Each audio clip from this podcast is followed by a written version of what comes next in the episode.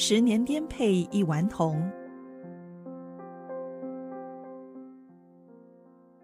亲爱的听众朋友，您好，现在要跟您说的是“十年颠沛一顽童”的这一篇，叫做“同学们，你们要给我发明个电子弹”的第二部分。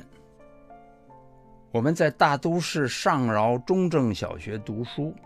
长了不少见识，初次见到电灯、自来水，女同学们好漂亮。有位同学家里有沙发，还有留声机，我们还去照相馆照了相。那一年，郭老师是哥哥的继任导师。有一天在晚餐桌上，哥哥神色凝重地说：“什么是？”电子弹呐、啊！大家听了都为之一愣。爸爸说：“不知道，你是从哪里听来的？”哥哥说：“郭老师今天讲的。他说美国已经发明了原子弹，同学们，你们要给我发明个电子弹啊！”我的老哥啊很早就要立志当发明家、科学家。以后必须得发明个什么东西才行啊！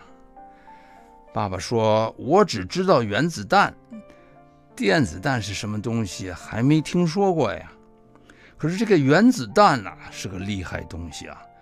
据说只要它爆炸开了，周遭的任何东西立刻都烧成灰，远处没被烧到的就被辐射线照到，然后。”就会得各式各样的怪病，辐射线啊，无影无踪，真是防不胜防。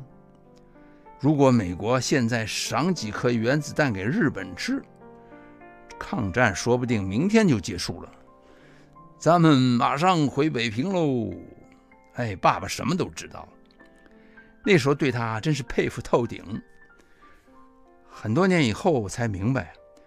郭老师讲的电子弹也有它的道理。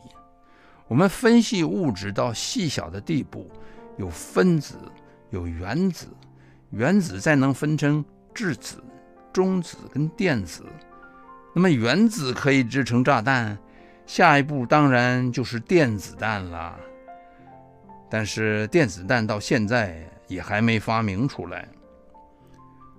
郭老师不是物理学家，却是位脾气好。最关心同学的好老师，哥哥说他真有耐心。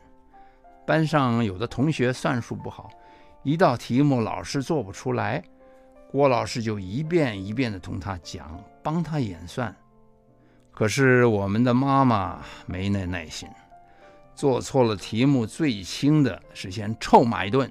她说：“上课不专心，连题目都看错，错了罚重做。”我也曾经向爸爸抱怨，说：“妈妈为什么不能跟郭老师一样，小声的跟同学讲话，教他们怎么做题目，那多好啊！”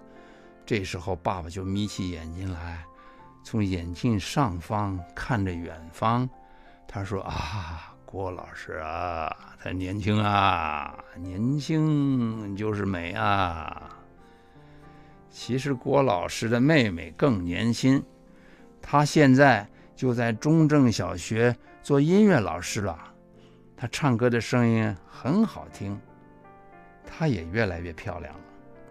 就是从麻沙同我们回来的东元哥也在学校里工作。东元哥还老是跟在小郭老师的后面转。爸爸说：“你妈不是没耐心，她忙不过来呀。”当教务主任一天要张罗多少事儿哦，身体又不好，天天睡眠不足，脚板底下的鸡眼又疼，自己不乖，母亲说你们两句又打什么紧呢？挨骂不疼吗？男孩子不挨骂，不挨打，长大了就会没出息。我告诉你啊，你爷爷当年可没少揍过我，有时候。他把那条门栓也用上来了。我问他：“门栓打人会不会很疼？”爸爸说：“ 不知道，哎呦，我从来没让他给打到过。这要躲得快，你爷爷的脾气跟暴风雨似的，狂风暴雨响雷一块来。最好的办法是溜到外边去逛街，一个钟头之后再回来，风平浪静。要是哪一天你们把我真的给气坏了，我就来个武力帮忙，狠狠地揍你们一顿。”我说不要用门栓打吧，爸爸就嘿嘿嘿的笑，就举起那根上面有着“徽章横扫五千军”的竹杖子来说：“用这个打怎么样？”可是从小到大，他对我们怒吼连连的场面呢，不计其数。武力帮忙啊，好像一直没用上。暑假了。中正小学冷冷清清的，也没有什么暑期作业。我每天在学校附近就闲逛，又认识了好几个街头的野孩子，在操场上比赛丢石块，看谁丢得远。通常啊，我比他们差多了，没有他们的力气大。后来母亲禁止我到外面和野孩子玩，因为每次都玩到一身脏。而且忘了回家吃饭。有一天早上清晨，我醒得很早，睡眼朦胧的看见帐子外面贴了一张纸条，起来一看，上面是母亲写的几个字：“日本无条件投降，抗战胜利了。”我突然跳起来，穿上衣服去找大人。爸爸妈妈搂在一起，面对面的熟睡着呢。母亲的头就枕在爸爸的胳膊上。我老是有个问题，头那样子放在胳膊上睡一个晚上，胳膊会不会发酸发麻呀？而且爸爸每天晚上都鼾声如雷，这样面对面的怎么睡得着啊？这恐怕就是妈妈老是睡眠不足的原因吧。可是我总是忘记了问他们这个问题。